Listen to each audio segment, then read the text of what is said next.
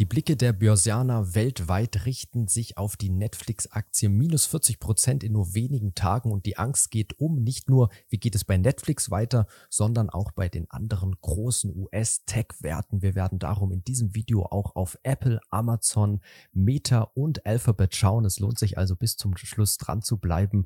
Mit dabei auch Daniel Bauer, Vorstandsvorsitzender der SDK. Hallo Daniel und ja, vielleicht kannst du direkt starten mit deiner persönlichen Einschätzung zu Netflix. Hallo Paul, erstmal danke, äh, dass das mit dem Video heute geklappt hat. Wir haben ja einige Anfragen von Mitgliedern erhalten zum Kurssturz bei Netflix. Darum dachte ich, es sei nicht schlecht, das auch mal äh, in einem Video zu verarbeiten und einen kurzen Ausblick zu geben auf die anstehende Berichtssaison. Ähm, ja, was ist passiert bei Netflix? Ähm, Netflix, Netflix hat äh, Zahlen gemeldet zum ersten Quartal 2022. Die Zahlen an sich äh, waren eigentlich ganz in Ordnung. Äh, beim Umsatz hat man rund 7,87 Milliarden US-Dollar erreicht. Damit lag man nur leicht unter den Erwartungen der Analysten. Beim Ergebnis je Aktie äh, hat man rund 3,60 Dollar erreicht und hat damit die, über, die Erwartungen sogar übertroffen. Ähm, das lag daran, dass äh, die Marge insgesamt auch leicht über den Erwartungen lag. Aber was ist passiert, äh, was den Markt so enttäuscht hat? Ähm, die Abonnentenzahlen sind äh, deutlich zurückgegangen, beziehungsweise äh, werden auch in Zukunft deutlich zurückgehen. Netflix äh, prognostiziert fürs zweite Quartal ein Minus von rund zwei Millionen Abos. Ähm, das heißt, man verliert da ungefähr ein Prozent der Abonnenten im äh, laufenden Quartal. Ähm, Im ersten Quartal konnte man ja damit rechnen, dass äh, bei den Abonnentenzahlen es äh, einen Rückgang geben könnte. Warum? Ähm, in Russland hat man sich von einigen Abonnenten getrennt aufgrund des äh, russischen, russischen Einmarschs in der Ukraine. Aber betrachtet man die Abonnentenzahlen auch in den anderen großen Regionen wie USA, Kanada und Europa, Afrika, dann stellt man fest, dass auch dort äh, die Abonnentenzahlen zurückgegangen sind. Ähm, einzig Asien hat sich äh, positiv entwickelt, was die Abonnenten angeht. Woran liegt es, äh, dass Netflix auf einmal so Probleme hat? Äh, einerseits sicherlich, dass man in den letzten Jahren von dem Corona-Umfeld profitiert hat. Die Leute saßen viel zu Hause, denen war langweilig, dann haben sie Netflix-Abo abgeschlossen. Man hatte gute Inhalte sicherlich. Ähm, und mittlerweile ja, ist der Wettbewerb deutlich gestiegen. Ähm, wir wissen es, Disney Plus, äh, Amazon Prime, äh, HBO Max ähm, und auch in Deutschland äh, gibt es ja immer mehr Fernsehsender, die auch ähm, auf Streaming-Dienste setzen. Das heißt, der Wettbewerb steigt.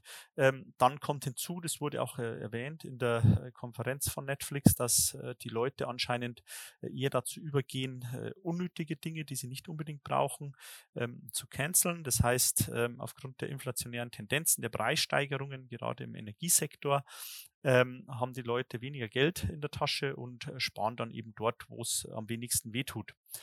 Ähm, wenn man sich die Foren so anschaut, dann äh, scheint es auch so, dass äh, die Inhalte bei äh, Netflix die Leute nicht mehr so zufriedenstellen wie früher. Ich selber kann es nicht beurteilen, bin kein Seriengucker bei Netflix, ähm, aber ich habe das so wahrgenommen, als ich mich hier auf das Gespräch vorbereitet habe, dass in den Foren auch die eine oder andere Kritik an den Inhalten bei Netflix hochkam. Und sicherlich auch die Preissteigerungen, die man durchgeführt hat in letzter Zeit, haben auch den einen oder anderen ähm, Abonnenten verschreckt.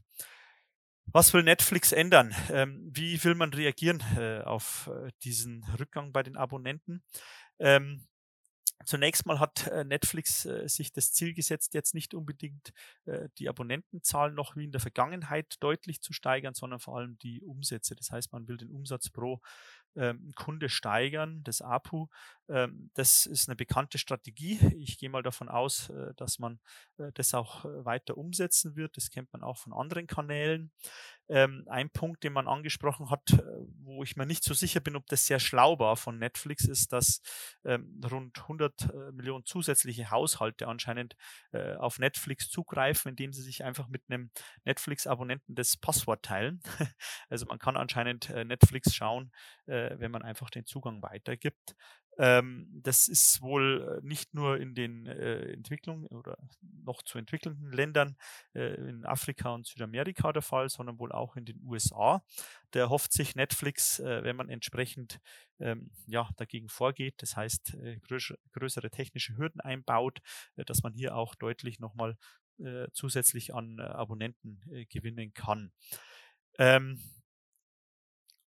Weiterhin ein Punkt ist natürlich die Eigenproduktionen. Äh, die will man weiterhin äh, stark ausbauen, investieren, ähm, um eben hier äh, ja, individuelle, äh, einzigartige Inhalte präsentieren zu können, was aber natürlich aus meiner Sicht auch mit dem Risiko einhergeht. Wenn ich so eine eigen, starke Eigenproduktion habe, wenn die dann floppt, nicht ankommt, dann habe ich viel investiert und bekomme wenig Rücklauf. Was heißt das äh, für Netflix, für den Börsenkurs? Ähm, mittlerweile ist die Bewertung deutlich zurückgekommen. Das äh, sieht man ja am Börsenkurs. Es hat sich nahezu geviertelt vom Hoch. Ähm, wir sind jetzt irgendwo bei 200 äh, Euro, bewegen wir uns gut äh, im Kurs. Äh, die Bewertung scheint jetzt fast äh, ja, wie ein ganz normales Unternehmen zu sein. Ähm, ich glaube aber noch nicht, dass man hier ähm, aktuell äh, gute Einstiegskurse hat. Ich würde aktuell noch abwarten. Warum? Weil das Risiko einfach, dass äh, vielleicht der Kundenschwund die nächsten Jahre aufgrund des Umfeldes weitergeht, ähm, doch sehr hoch ist.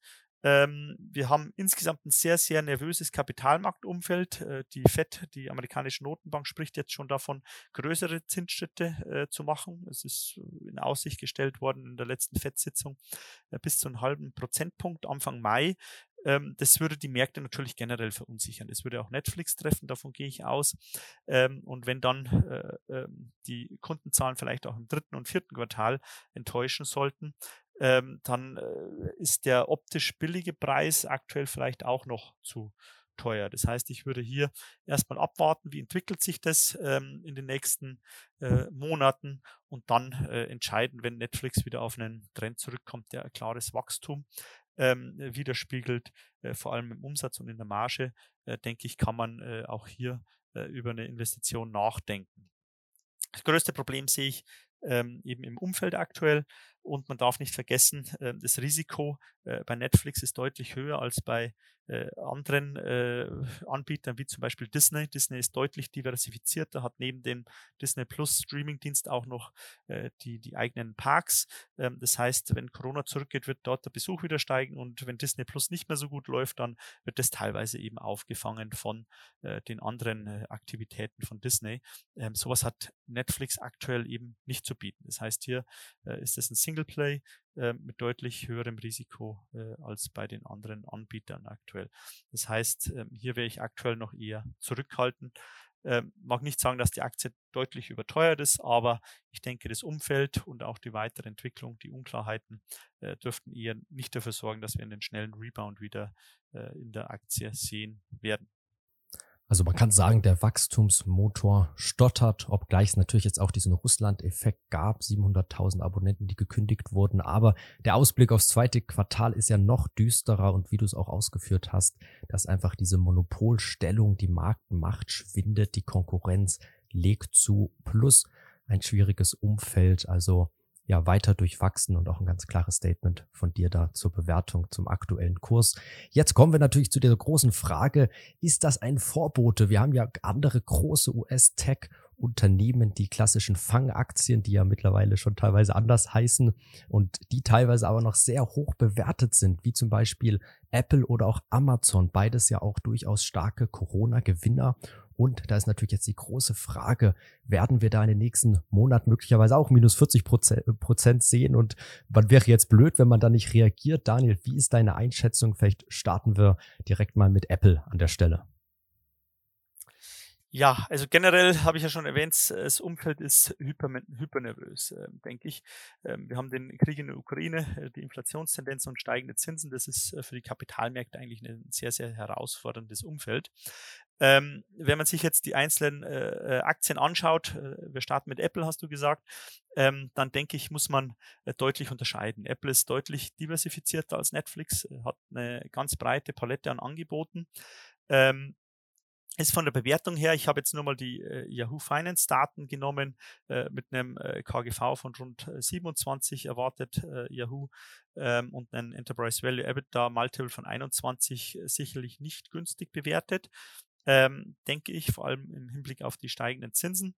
Ähm, dennoch ist die Bewertung von Apple wahrscheinlich ähm, nicht so risikoreich, wie es vorher bei Netflix war. Warum? Man ist diversifizierter. Wenn es an einer Stelle mal ein bisschen äh, krankt, äh, dann dürfte das äh, nicht so sehr in der Bewertung sich widerspiegeln wie bei Netflix. Äh, dann laufen vielleicht andere äh, Sektoren bei Apple deutlich stärker. Was ich bei Apple ein bisschen ähm, bedenklich finde, was ich als größtes Risiko äh, sehe, ist äh, die ganze Corona-Politik in China, in Asien. Ähm, das ist einer der größten Märkte. Dort wird viel produziert. Äh, wenn man jetzt äh, sieht, wie die Schiffe sich vor ähm, äh, China stapeln quasi und wie in Shanghai die Corona-Politik durchgesetzt wird, ähm, könnte es sein, dass hier doch deutliche Verzögerungen der Lieferkette in den nächsten äh, Monaten auftreten und äh, das mal zu einer Delle führt. Insgesamt ist aber Apple, denke ich, deutlich besser aufgestellt. Äh, auch die Politik, man ist sehr, sehr innovativ, man versucht immer mehr äh, in-house zu machen, äh, zum Beispiel die eigenen Chips etc. herzustellen. das heißt, hier ist Apple, denke ich, sicherlich auf einem guten Weg. Ähm, und man hat wahrscheinlich auch nicht so viel Wettbewerb äh, in, den, in der nahen Zukunft äh, oder man steht nicht so viel Wettbewerbern gegenüber in der nahen Zukunft, wie es Netflix äh, tut. Äh, und Apple hat auch eine, eine, treue Fangemeinde, denke ich, kann man so sagen, ähm, die auch in der Vergangenheit bisher darüber hinweggesehen hat, dass die Produkte zu Premiumpreisen verkauft werden.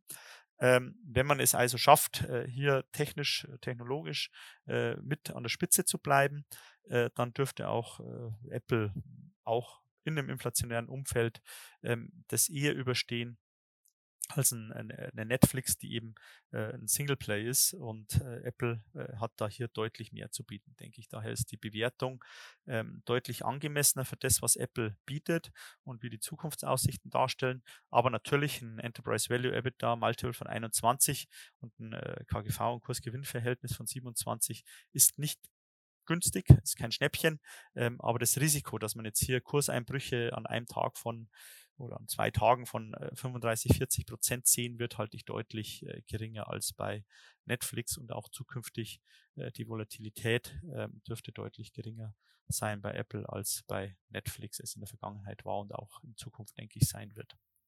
Dann kommen wir zu Amazon. Ja, da haben wir ja auch einen großen Corona-Gewinner. Wie viel Luft sozusagen siehst du hier theoretisch nach unten? Ja, Amazon ist äh, auch deutlich diversifizierter aufgestellt, ist ja mittlerweile äh, nicht mehr die Amazon, die, die ich noch kenne, als sie gegründet wurde als äh, Buchhändler äh, und Versandhändler. Nein, das ist sie nicht mehr. Ist ein äh, technologischen Softwarehaus, ist bestens aufgestellt, breit diversifiziert auch, ähm, ist, glaube ich, unumstrittener Marktführer ähm, in, in vielen Bereichen. Ähm, und äh, ja, die Bewertung natürlich auch nicht günstig. Äh, wir stehen hier ähm, bei einem KGV laut Yahoo von ähm, rund 51, ein Enterprise Value EBITDA Multiple von 21. Ähm, das ist alles andere als günstig, aber auch hier denke ich zählt die Zukunft. Ähm, die Bewertung richtet sich immer an den Zukunftsaussichten ähm, und Amazon dürfte die inflationären Tendenzen auch gut überstehen, denke ich, weil die Produkte, äh, die man verkauft, ähm, die sind auch großteils Produkte des täglichen Bedarfs, auf die kann man gar nicht verzichten. Wahrscheinlich ist es sogar eher so, dass äh, Amazon davon profitieren kann als Online-Händler ähm, in dem Segment, ähm, wenn eben mehr auf den Preis geschaut wird, mehr verglichen wird. Äh, das dürfte dann eher für den oftmals teureren stationären Handel ähm, problematisch werden. Das heißt hier, äh, wenn man eben das breite Produktangebot hat, wenn man auch preislich immer mit an der Spitze ähm, agieren kann, dann äh, dürfte man da vielleicht sogar profitieren können. Aber ich möchte nicht ausschließen, dass wenn auch hier äh, Asien, viele Produkte, die auf Amazon gehandelt werden, kommen natürlich auch aus Asien. Äh, Asien, China ist ein Lieferant für die ganze Welt. Ähm, wenn es hier Probleme gibt, ähm, dass hier auch ähm, entsprechend mal eine äh, Gewinndelle kommt äh, beim operativen Ergebnis. Ähm, auch die Energiekosten spielen da natürlich eine Rolle. Ähm, die Löhne werden steigen. In Deutschland ist ja der Mindestlohn deutlich erhöht worden. Ähm, wenn jetzt hier äh, die Lohnpreisspirale einsetzt, das würde natürlich auch Amazon treffen, ähm, weil sie eben sehr, sehr viele Mitarbeiter haben und sehr viele in ja, Gehaltsregionen eher in den unter, unter, unter, untersten Gehaltsregionen angesiedelte Mitarbeiter. Und äh, die haben es natürlich dann am nötigsten, wenn die Inflation einsetzt, dass man hier erhöht. Das heißt, hier kommt von vielen Seiten auch Druck. Das heißt, ich bin da eher, was kurze Frist angeht, äh, bei den äh, Umsätzen und Ergebnissen eher skeptisch. Ähm, würde auch nicht ausschließen, dass ein Kursrückgang erfolgt, aber auch hier denke ich einfach, weil die, die Gesellschaft deutlich diversifizierter aufgestellt ist als ein Netflix, ähm, dass man hier auch äh, viel auffangen kann in anderen Bereichen. Ähm, und hier dürfte es vielleicht auch mal zu Kursrückgängen kommen. Wenn der Gesamtmarkt einbricht, wird wahrscheinlich auch eine Amazon, äh, Amazon zurückgehen. Ähm, aber ähm, ich würde nicht, äh, ich glaube nicht, dass wir hier ein, äh, ein Desaster erleben von 40 Prozent innerhalb von wenigen Tagen. Das glaube ich nicht, halte ich eher für ausgeschlossen. Bei Meta sieht das Chartbild schon anders aus. Da hatten wir jetzt auch schon starken Kurseinbruch. Aber natürlich die große Frage, ist das erst der Anfang? Bei Netflix hatten wir ja auch schon zuvor einen starken Kurseinbruch, aber jetzt wurde noch mal einer draufgesetzt. Wie ist bei Meta deine Einschätzung? Schwierig. Ähm, du hast es gesagt, der Kurs hat sich ja schon deutlich äh, bereinigt. Äh, äh KGV aktuell von laut Yahoo äh, von 16, Enterprise Value EBITDA von 10. Das ist eigentlich eine sehr angemessene Bewertung, findet man bei vielen klassischen Industrieunternehmen auch in der Größenordnung. Also viel Luft nach unten sehe ich da jetzt aktuell nicht mehr. Ähm, aber natürlich, äh, Facebook ist ähm, als Plattformbetreiber, äh, Meta Platforms nennt sich ja Facebook mittlerweile, ähm, Unternehmen, das auch so ein bisschen wieder Startup-Charakter hat, weil das Plattformgeschäft an sich, haben wir gesehen, ist sehr, sehr äh, kurzlebig. Ähm, die Generationen ähm, äh, wählen sich ihre eigenen Plattformen. Ähm, ich als äh, quasi mit Facebook groß gewordener ähm, werde wahrscheinlich mein Leben lang auf Facebook bleiben, aber wenn ich das äh, bei der jüngeren Generation äh, sehe, die äh, haben dann auf einmal Snap, die haben dann TikTok, ähm, die interessiert Facebook teilweise gar nicht mehr. das heißt, Facebook muss immer schauen, entweder durch Übernahmen zu wachsen, ähm, um eben für jede Generation so ähm, und für alle Bedürfnisse die Plattform anbieten zu können, ähm, um eben die äh, ja, Geschäftsidee, dass man Leute zusammenbringen will, Ideen, die Ideen tauschen, sich unterstützen, sich kom äh, untereinander kommunizieren können, um das erfüllen zu können. Ähm, das heißt, ähm, da kann es mit der Wachstumsstory, wenn das nicht gelingt, auch mal vorbei sein, äh, relativ schnell. Ähm, die Zeit ist da einfach sehr, sehr schnelllebig geworden, glaube ich. Ähm, Meta investiert sehr viel ähm, in die neue Generation von Plattformen. Äh, ich bin gespannt, wenn das natürlich gelingt äh, und äh, Meta dann auch die Plattform der Zukunft hat und das noch deutlich virtueller alles wird, unser Leben, ähm, dann ist da natürlich auch wieder möglich, dass man schnell zu einer großen Wachstumsstory zurückkommt.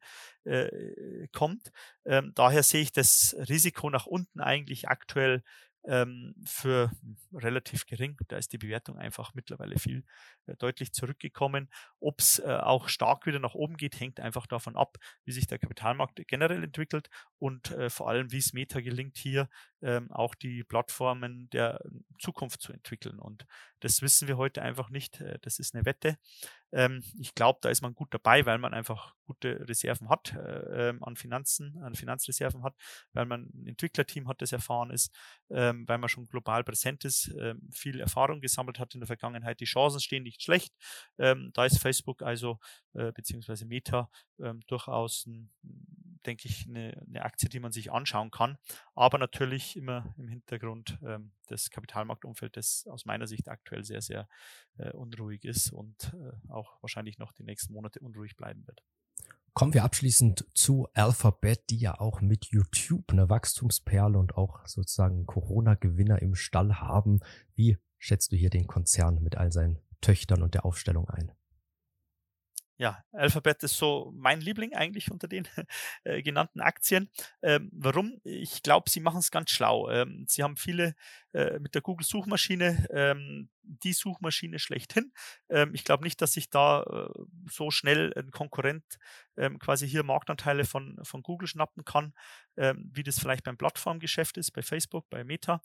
Ähm, da ist man natürlich von Werbeeinnahmen abhängig, aber auch wenn äh, die Konjunktur jetzt zurückgehen würde, denke ich, dass äh, die Google-Werbung einfach sehr, sehr ähm, zielgenau ist, zielgerichtet ist. Das heißt, ich denke, die Unternehmen würden dann eher bei der Werbung im Print, im TV-Bereich sparen, als dass sie bei den äh, Google-Anzeigen sparen wird, weil man da einfach seine Kundengruppe äh, am besten mit erreichen kann äh, von den Werbeformen, die es so gibt. Ähm, das heißt, man hat da natürlich ein Risiko, aber ich denke, das ist überschaubarer als bei anderen Branchen. Ähm, man hat ähm, mit YouTube auch einen Streaming-Dienst, nenne ich es jetzt mal, der eigentlich total genial äh, gebaut ist. Warum? Äh, er ist weltweit mit auch führend und äh, Alphabet hat hier keine, kein Risiko, was die Inhalte angeht. Das haben die ganzen Publisher auf der Plattform. Wenn es gut geht, geht's gut. Ähm, äh, Google investiert hier, beziehungsweise Alphabet investiert eben nicht hier in, in große Inhalte ähm, und hat wenig Risiko, muss nur die Plattform stellen. Das ist ein sehr, sehr smartes Geschäftsmodell, gefällt mir viel besser als bei Netflix. Netflix hat in der Bilanz ja mehrere Milliarden, äh, ich glaube über 30 Milliarden Dollar waren es zuletzt, äh, an äh, immateriellen äh, Content-Werten. Ähm, das heißt, hier äh, würde auch Abschreibebedarf bestehen, falls der Content nicht gut ankommt. Das hat man hier bei YouTube nicht.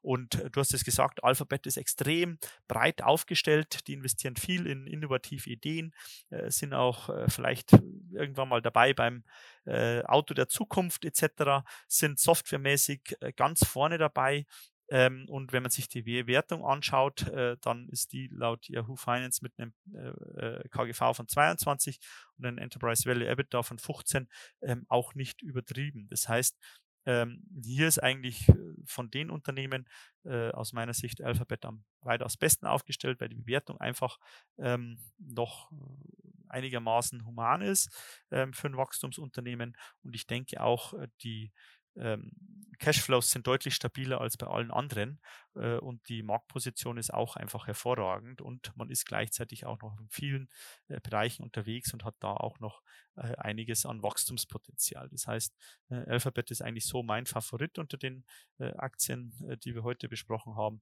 und ich glaube auch, dass hier vielleicht natürlich auch, ich habe es gesagt, die Werbung ist volatil, wenn es zu einer Konjunkturdelle kommen sollte, auch mal bei, bei Alphabet zu einem enttäuschenden Umsatz- und Gewinnzahlen kommen könnte. Ähm, aber ich glaube auch, die Marktreaktion wäre dann deutlich äh, humaner, als man äh, das bei Netflix oder bei Facebook in der Vergangenheit gesehen hat. Ähm, da wird es, äh, denke ich, bin ich mir relativ sicher, keine 30, 40 Prozent Abschlag an einem oder wenigen Tagen geben. Ähm, natürlich, wenn die Märkte auch hier zurückgehen, würde wahrscheinlich auch die Alphabet-Aktien äh, zurückkommen. Ähm, aber ähm, dass man äh, langfristig gesehen, äh, glaube ich, ist Alphabet schon ein sehr, sehr gutes Investment, äh, Investment, das man durchaus auch in einem Standarddepot finden kann. Und wir haben jetzt reichlich Futter geliefert für die Kommentare. Ja, an alle, die das Video sehen, wir freuen uns natürlich auf eure Meinung zu den besprochenen Aktien, Netflix, Apple, Amazon, Alphabet, Meta, eine ganze Vielzahl. Habt ihr die Aktien im Depot? Wie ist eure Einschätzung? Und wir freuen uns natürlich auch, wenn ihr dem Video einen Like gebt und unseren Kanal abonniert. Daniel, nochmal großes Dankeschön für deine Einschätzung zu diesen spannenden US-Tech-Werten. Danke, Paul. Wir veröffentlichen hier auf unserem Kanal Woche für Woche viele Videos, jetzt aktuell auch viele Videos zu DAX-Unternehmen, zu deutschen Unternehmen, wo die Hauptversammlung bevorsteht. Wir blenden hier mal zum Beispiel eins ein über die BASF, natürlich kein Tech-Unternehmen, aber auch ein Unternehmen, was aktuell unter Druck ist und natürlich jetzt auch sehr niedrig bewertet ist aufgrund der ganzen ja, Umstände mit dem Russlandkrieg. Gerne mal vorbeischauen bei dem Video, wenn euch das Unternehmen gefällt. Natürlich auch bei unseren anderen Videos bis zum nächsten Mal.